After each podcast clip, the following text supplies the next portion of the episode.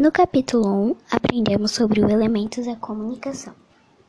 A comunicação é uma necessidade humana, mas muito além de uma necessidade, ela é um privilégio. Como dito na abertura do capítulo, há fonemas de comunicações entre animais, mas até onde, as, onde se saiba, apenas entre humanos ela se desenvolveu com muita eficiência e em alta precisão. Para que a comunicação se estabeleça, é preciso que haja um interlocutores, um emissor, aquele que emite a mensagem, e um receptor, aquele que recebe a mensagem. E a mensagem entre si. Para que essa mensagem se, seja efetivamente transmitida, o emissor deve usar um código que se saiba utilizar, que é um que possa ser compreendido pelo receptor. Além disso, deve existir um canal que conecte esse receptor e esse emissor. O telefone e ondas sonoras que transmite a voz pelo ar, pela folha de papel. Por tudo, tudo isso, claro, inserido um contexto. O linguista russo Roman Jacobson 1896 e 1982 se dedicou aos estudos de processos de comunicações. Desses estudos foi estabelecido um esquema de organização da comunicação sobre o canal, foi para o receptor, a mensagem, emissor, código e contexto. O que é um código? Conjunto de sinais instituídos com determinados significados e utilizados por um grupo de pessoas. Contexto: conjunto de condições de uso da língua, nas quais interlocutores estabelecem um auto comunicativo. Linguista especialista em linguística, ciências que estuda a linguagem, pessoa, pessoa que dedica ao estudo e ensino de línguas. Cada texto, uma função. Para cada situação, a comunicação se organiza de uma maneira dependendo do elemento mais importante no ato de comunicar. Em alguns textos, o que importa é a mensagem seja transmitida de maneira direta e objetiva, porque o importante é o contexto, ou seja, aquilo que sobre fala. Isso ocorre, por exemplo, em um texto jornalístico. Em outros, o que importa são emoções e sentimentos do emissor. Sua expressão neles, em geral, usa-se a primeira pessoa, eu. É o caso, por exemplo, de um diário. Há texto que o foco está no receptor, a mensagem serve para tentar como convencê-lo de algo. A propaganda é um típico exemplo desse tipo, tipo de texto.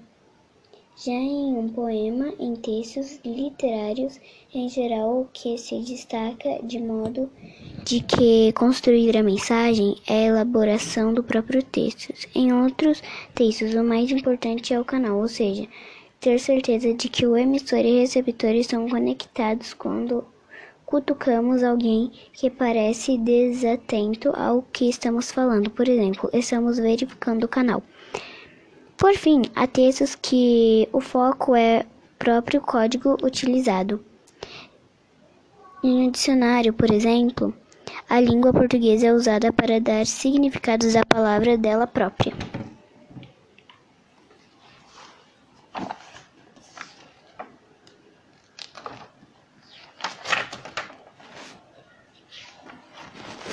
Linguagem formal e informal. Se você ler com atenção, os dois convites apresentados, vai no notar que eles estão muito diferentes entre si. Comece observando as cores do convite de festa junina. Na escola tem diversas cores vivas e no convite de noivado há menos cores e eles são mais sobrias. A linguagem e a linguagem utilizada de cada um deles, você consegue notar a diferença dependendo do texto da situação em que escrevemos para o quem direcionamos. Usamos linguagem de uma maneira diferente no convite de festa junina. O uso de palavras como pra, uai e tantão.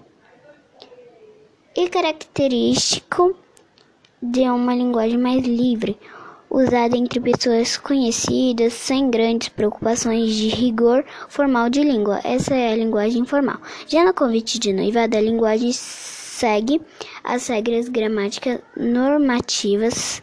Neste caso, trata-se de linguagem formal. Nossa, não... Neste caso, trata-se de linguagem formal.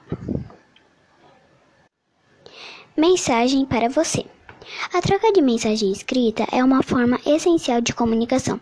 De bilhetes trocados entre amigos a comunicação formais de órgãos públicos e empresas passados por mensagens de texto enviadas por celular, as correspondências estão em diferentes modos, muitos presentes em nossos cotidianos. Conheça mais sobre alguns tipos nessa seção. Cartão postal. Talvez pareça que as cartas são apenas uma lembrança do passado, mas isso não é verdade. É fato que alguma década a importância dela era muito maior. Você sabia que existiam até até coleções de papel de carta, folhas estampadas pra, própria para escrever cartas que muitas vezes até combinavam com o envelope, atualmente, com o surgimento de, outros, de outras tecnologias da informação, a troca de cartas diminuiu muito, mas ainda hoje existem pessoas que a escrevem. Ainda muitos outros tipos de cartas, além das pessoais, como a escrita para se fazer uma reclamação formal, a enviada para um jornal ou uma revista e etc.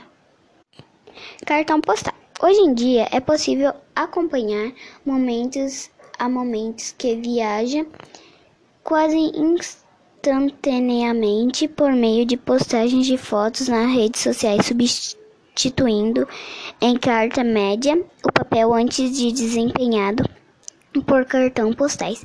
Contudo, os cartão postais postais ainda são comercializados e representam uma maneira bastante charmosa de mandar notícias, de se mostrar que se lembrou de alguém especial mesmo estando distante e ou apenas para registrar um momento especial. Eles geralmente trazem imagens de pontos turísticos do país ou da cidade onde se está e no verso de um espaço para mandar uma em breve mensagem para o destinário. Diferentes das cartas, elas, são, elas não precisam ser postos em envelopes, pois no verso também se consta um pedaço para escrever os dados dos destinários e para colocar o selo. Convite. Já existem nas redes sociais um mecanismo práticos para se fazer convite, tudo virtualmente, mas isso não chegou nem perto da, de excluir a vontade das pessoas comprarem e mandarem convites escritos em papel, ainda muito comuns. São convites de aniversário, de casamento, para outros tipos de eventos e festas diversas e etc. Curtos e objetivos apresentam a mesma mensagem para todos os que receberam e nela deve-se priorizar a apresentação de informações essenciais para os convidados poderem comparecer ao evento, como data e horário de local onde se ocorrerá. No papel ou em forma de mensagem eletrônica enviada por e-mail ou por aplicativos de troca instantânea de mensagem. Os convites são sempre presentes em nosso cotidiano. E-mail.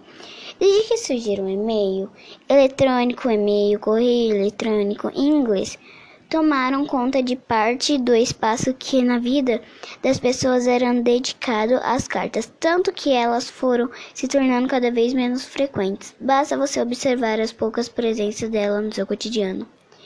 Na troca de mensagens pessoais, principalmente os e-mails, tem muita estrutura muito parecida com as das cartas. O que muda é o meio pela qual se envia mensagem nas cartas.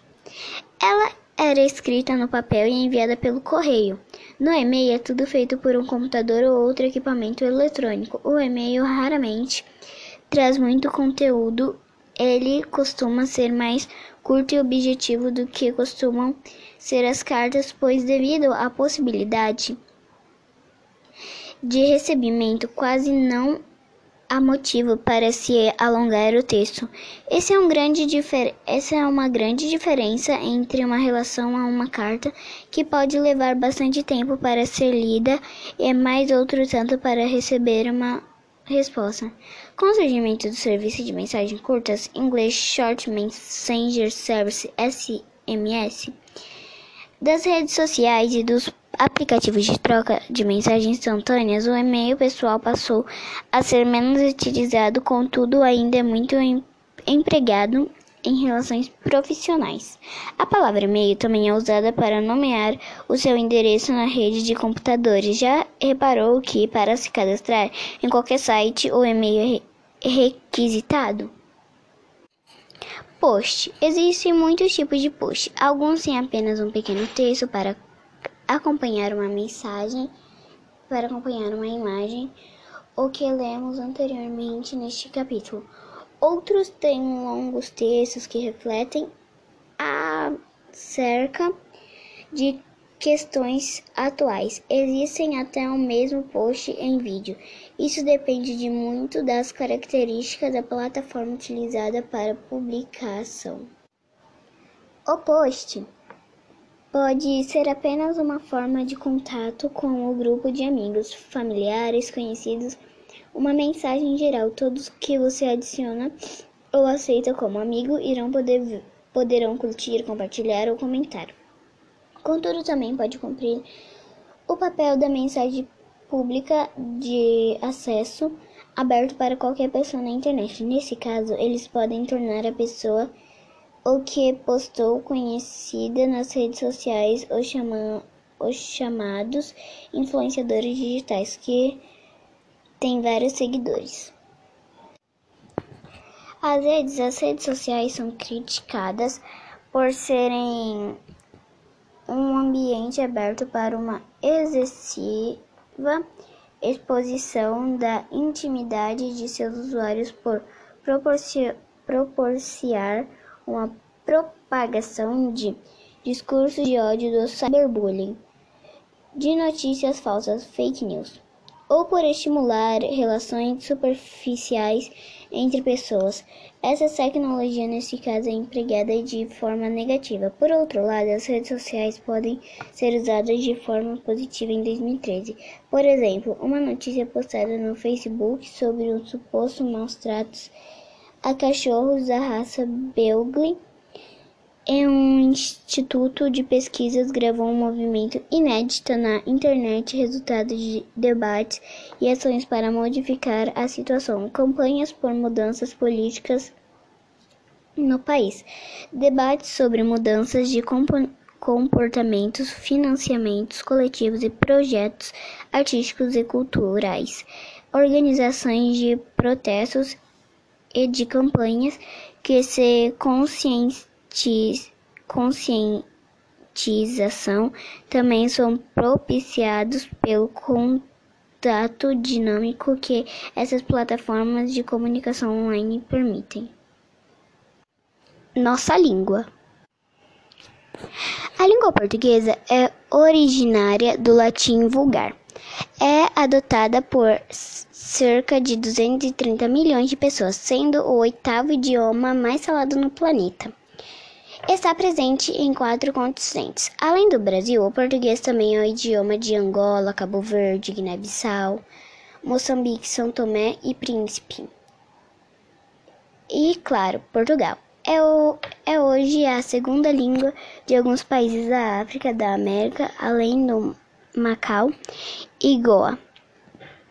Desde 1986, o português é uma das línguas oficiais da União Europeia. Em 1996, foi criada pela CPLP, Comunidade dos Países de Língua Portuguesa. O objetivo da entidade era aumentar a corporação entre os países, criticar parceiras, parcerias e difundir o idioma. Estrutura das palavras. Para entender melhor as palavras, conhecer suas origens, seu significado e as ideias que trazem, precisamos saber como elas são formadas e organizadas. Isto é, isto é precisamos conhecer sua cultura. Observe essas palavras: doces, docinhos e adicicar. Quais semelhanças e diferenças entre elas? Observe essas palavras têm em comum o fato de remeter à palavra doce. Vamos então subdividi-las. Doce, doc e s. Docinhos, doc, in, o, s. Adocicar, adocicar. A cada uma das partes estruturais estruturais de uma palavra damos o nome morfema ou unidade significativa. O morfema, portanto, é a menor unidade portadora de sig significado dentro de uma palavra. Utilizando a palavra doces, por exemplo, podemos classificar os morfemas da seguinte maneira: doc e s. Doc é, a, é radical. E é a vogal temática. S é a desinência nominal, número. Radical é a parte fundamental da palavra que contém seu sentido básico. Por isso, todas as palavras relacionadas a doce têm o mesmo radical, duque. Por todas as carregam o mesmo sentido. Vogal temática é a vogal que serve para lhe dar o radical a outros fonemas, quando existirem, ou simplesmente para compor o sentido básico da palavra. Desinência nominal é a forma que pode nos indicar o gênero masculino, feminino, o número singular ou, ou plural, ou grau aumentativo ou diminutivo da palavra. No exemplo da questão, a desinência S indica que a palavra está no plural. Vejamos agora outro exemplo. Docinhos, doc, in, os, doc, radical, in, desinência nominal grau. O desinência nominal gênero. S desinência nominal número. Além do radical, utilizamos outros fonemas, morfemas. Afixo é um for, morf, morfema que pode ser locado antes do radical. Neste caso, chamamos chamado de prefixo ou depois do radical, chamamos de sufixo. E serve para modificar o sentido da palavra ou alterar sua classe gramatical. Entre os prefixos, podemos dizer que a maior parte deles tem origem latina ou grega, que servem basicamente para modificar o sentido das palavras. Já os sufixos servem principalmente para alterar a classe gramatical das palavras e têm sua própria própria classificação. Formação de palavras. Para formar novas palavras, podemos utilizar partes significativas que já conhecemos. Observe: entristecer, em mais, triste, mais em ser. Em é prefixo mais, triste é radical mais em ser sufixo. Casamento, cas mais a mais mento. Cas radical mais a é vogal temática mais mento, que é o sufixo. Essas palavras apresentam apenas um radical. Veja agora exemplos de algumas palavras formadas por dois radicais. Passatempo. Passa é o verbo mais tempo, que é o substantivo. Girassol. Gira mais sol, que o gira é o verbo e o sol é o substantivo. Couve. Substantivo mais for substantivo. Plano. Substantivo mais alto adjetivo. Você deve ter percebido que todas essas palavras foram formadas pela adição de pelo menos um afixo a um radical. Esse tipo de formação damos o nome de derivação, pois formamos uma palavra para palavra nova a partir de outra já existente que chamamos de palavra primitiva. Texto expositivo. Durante a leitura do texto sobre a história da língua portuguesa, descobrimos que nossa língua teve origem há mais de dois mil anos e que sofreu influências de várias outras línguas por meio de invasões, guerras, encontros de, e desencontros em muitos povos ao longo desse tempo, todo até chegar à, forma atual, usada hoje. Todas essas informações nós nos for, foram apresentadas pelo autor para que passássemos a conhecer melhor esse tema. Para isso, o texto nos trouxe dados históricos, datas, curiosidades, objetivo, claro. Para auxiliar o entendimento das informações do texto, pode ser dividido em tópicos, ilustrado com imagens e mapas, ou apresentar gráficos e infográficos. Essas são as características de um texto expositivo. Expositivos vem de expor, verbo que significa apresentar. Mostrar um texto expositivo apresenta um tema, assunto, um assunto específico. O sentido das palavras. Verbete de dicionário. Logo nos primeiros anos da escola, entramos em contato com um importante recurso para aprendermos os significados da palavra. O dicionário, aos poucos, vamos nos familiarizando com esse instrumento, aprendendo que os vocábulos são dispostos em ordem alfabética, o que facilita a organização deles, já que são muitos. Que que ele apresenta os vários significados que uma mesma palavra pode ter e vamos percebendo que há muitas que há uma infinidade de outras informações disponíveis para que deseja compreender a fundo da língua. Para esse último caso, é essencial que entendamos a estrutura do verbete, que é o conjunto de acepções apresentado para para cada termo contido em um dicionário. Veja o exemplo de verbete extraído do mini dicionário Aurélio. Aluno, substantivo masculino, aquele que recebe instrução e ou educação de mestre. Em estabelecimento, o ensino ou particularmente estudante.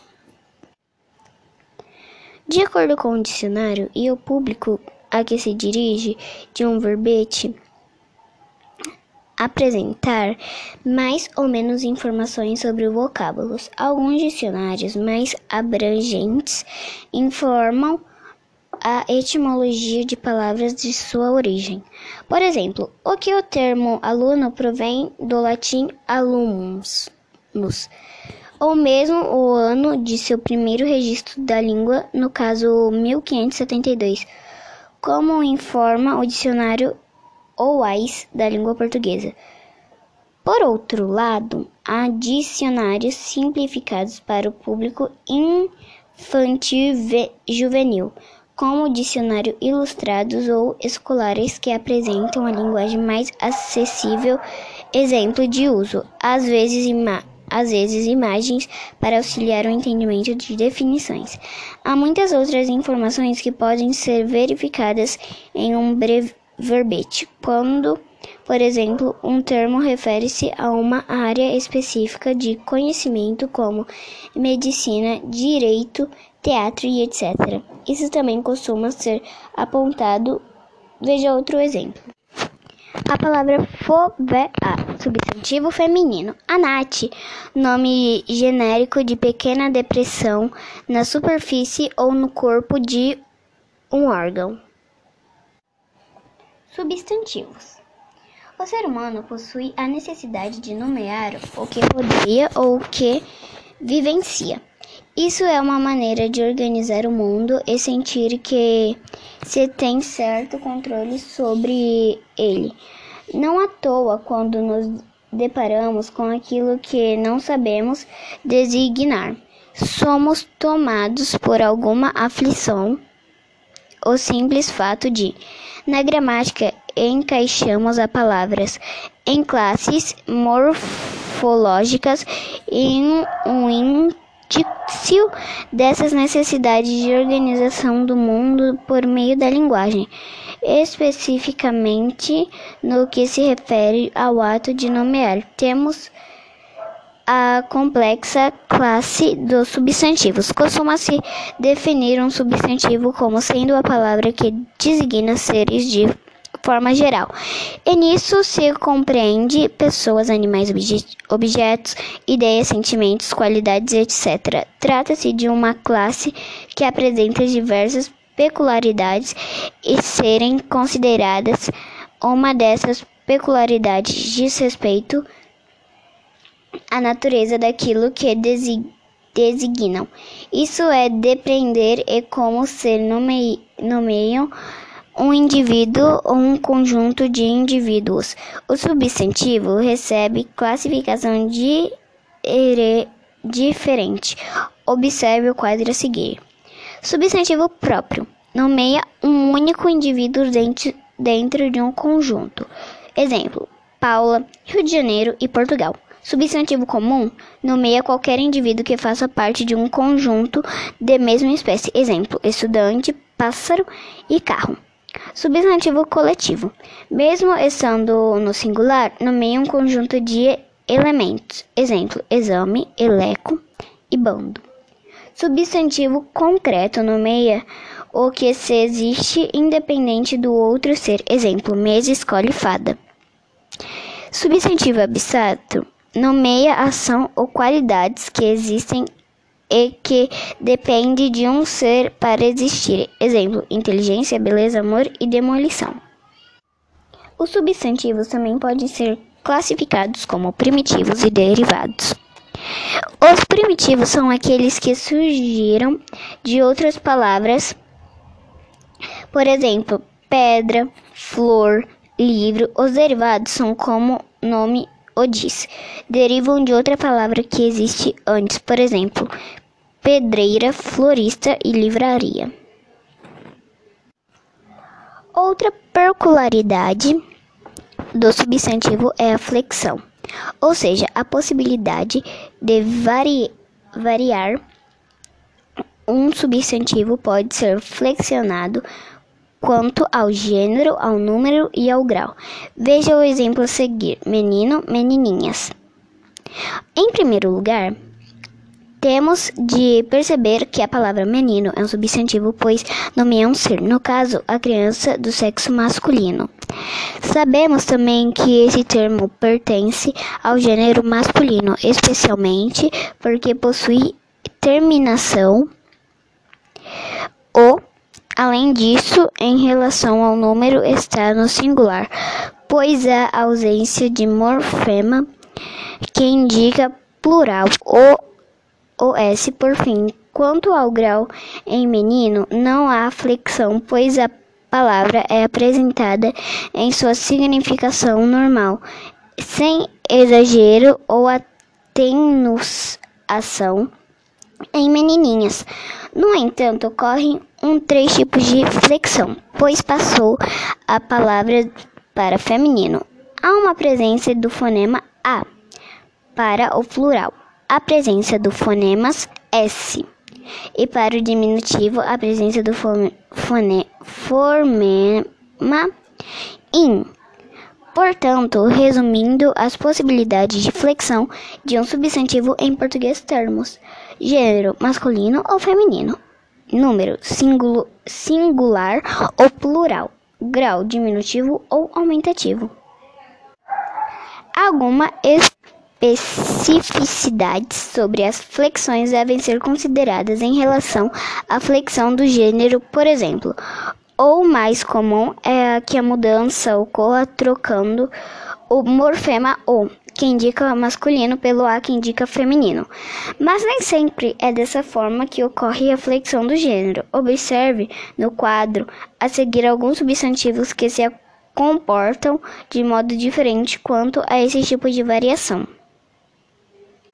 Substantivo comum de dois gêneros. A palavra que possui uma única forma de tanto para o masculino quanto para o feminino. O que diferencia o gênero é o antigo colocado antes do termo. Exemplo: o pianista, a pianista. Substantivo epiceno palavra que possui uma única forma de nomear tanto o animal do sexo masculino quanto do feminino. O que diferencia o gênero são os adjetivos macho ou fêmea, colocados depois do substantivo. Exemplo: jacaré, macho, jacaré, fêmea. Substantivo sobrecomum.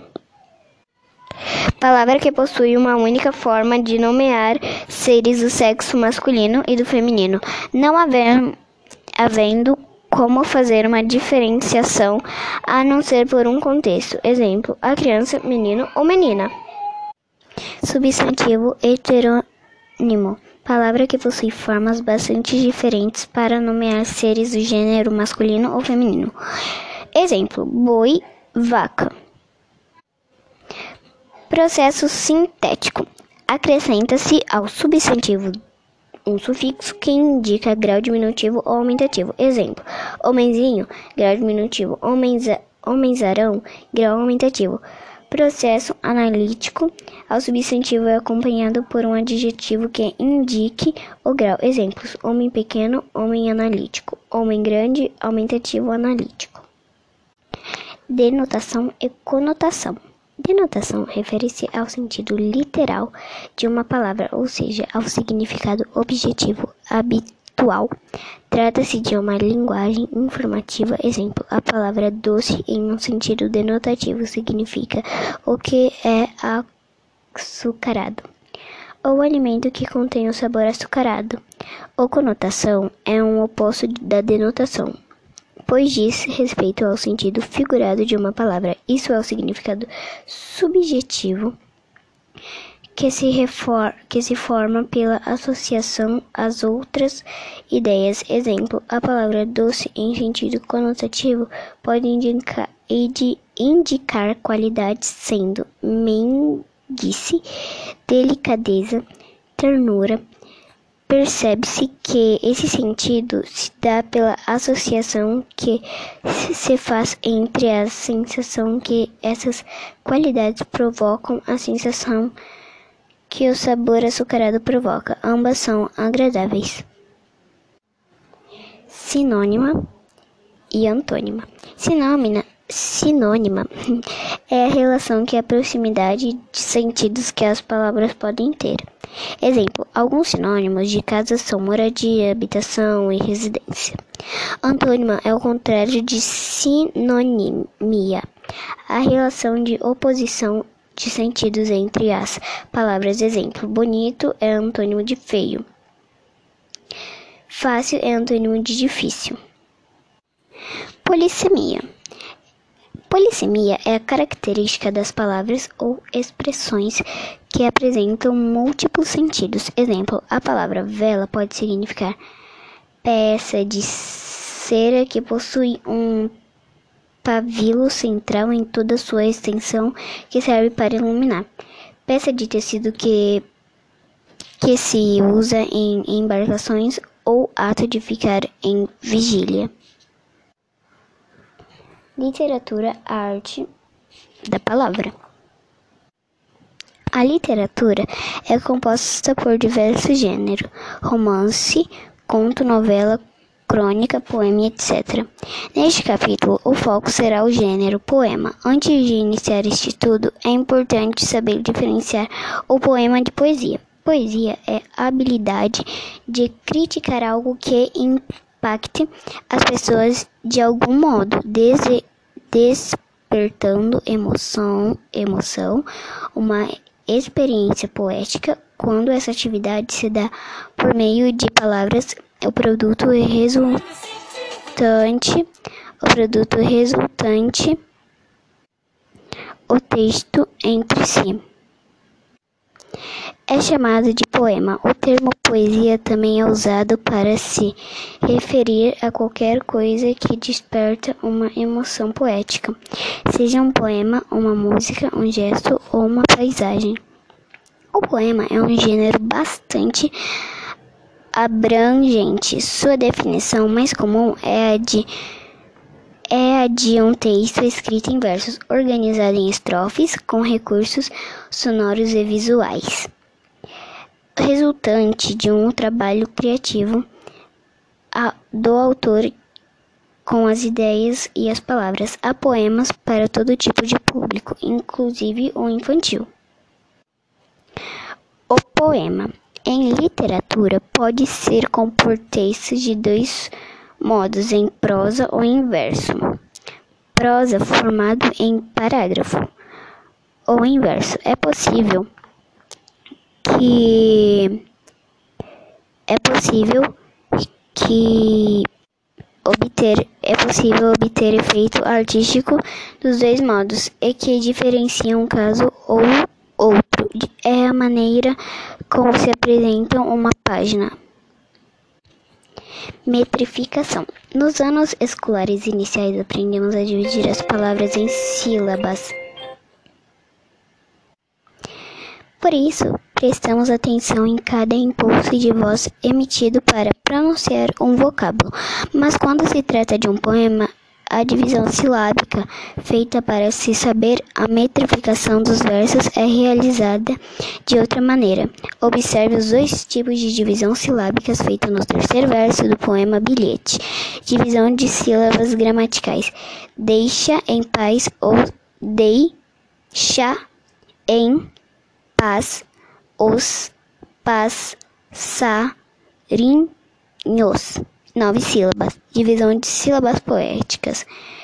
Deixa em paz os passarinhos. Seis sílabas. Na divisão em sílabas gramaticais, o terceiro verso de bilhete possui nove, nove sílabas. Já na divisão em sílabas poéticas também chamamos de encanção.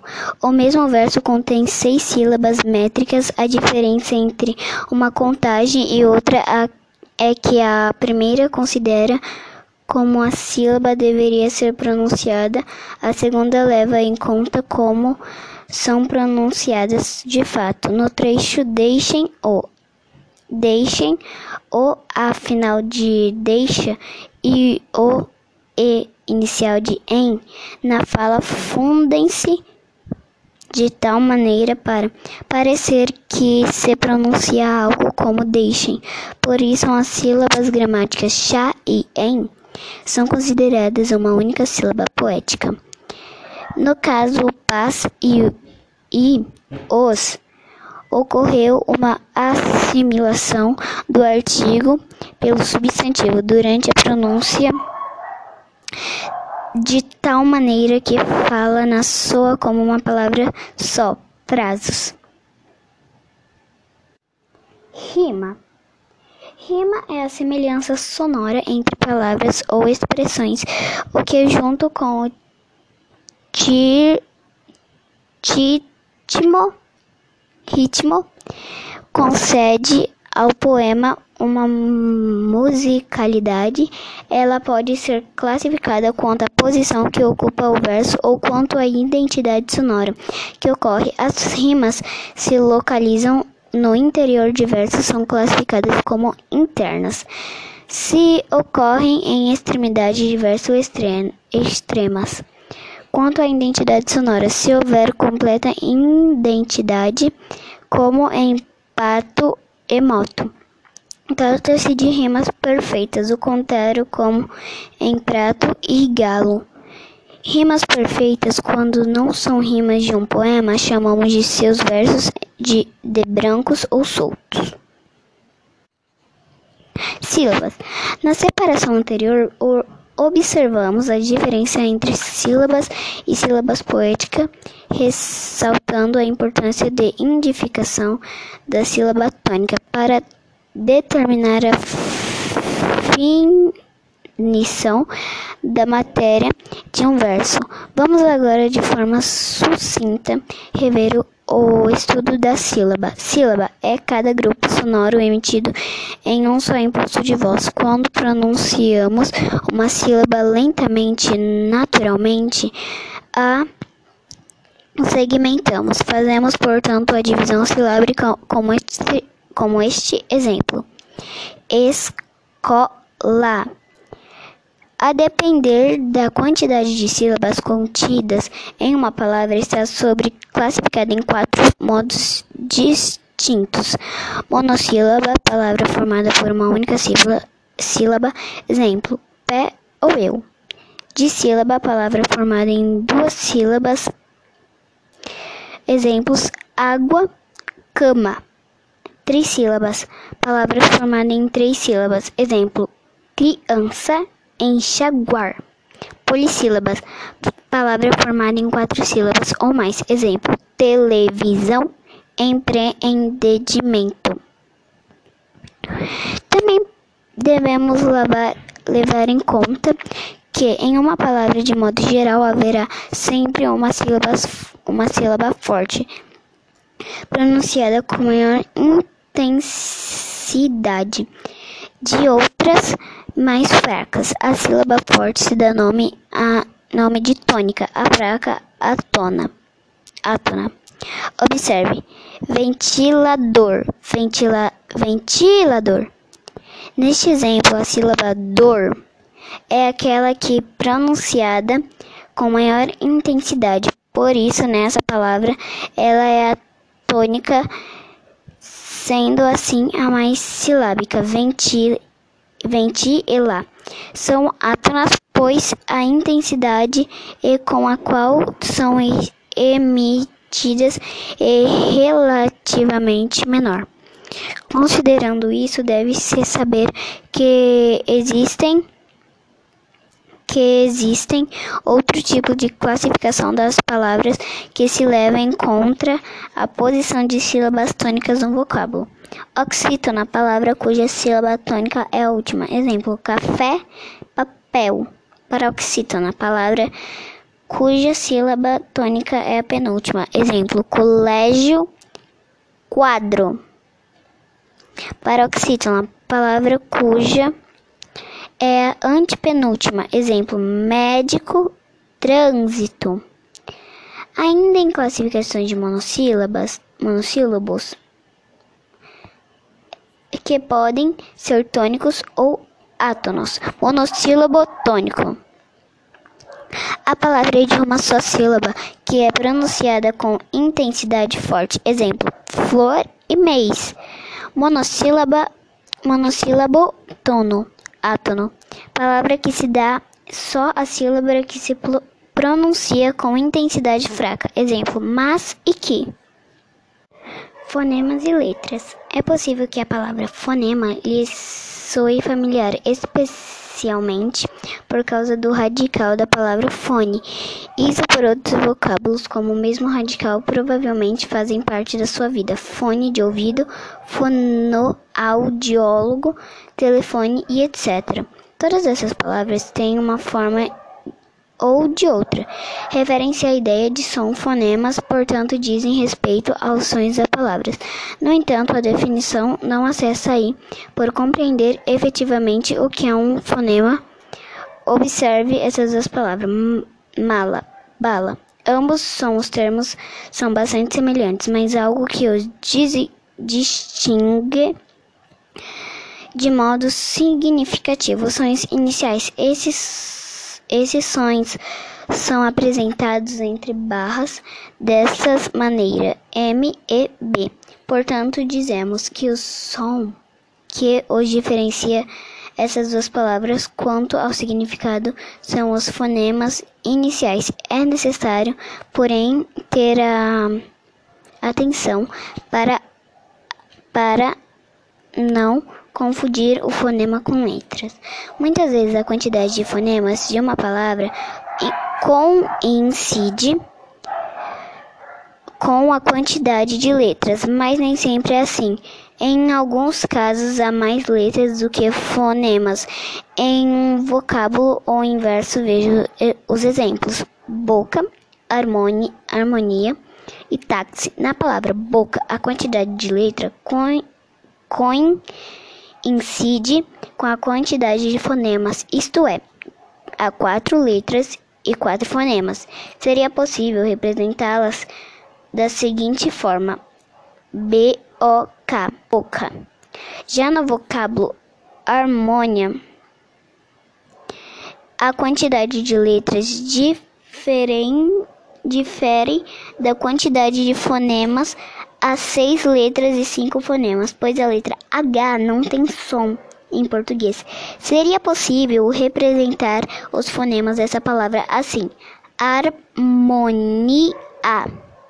Finalmente, táxi. Há quatro letras e cinco fonemas, pois a letra X, nesse caso, possui dois sons.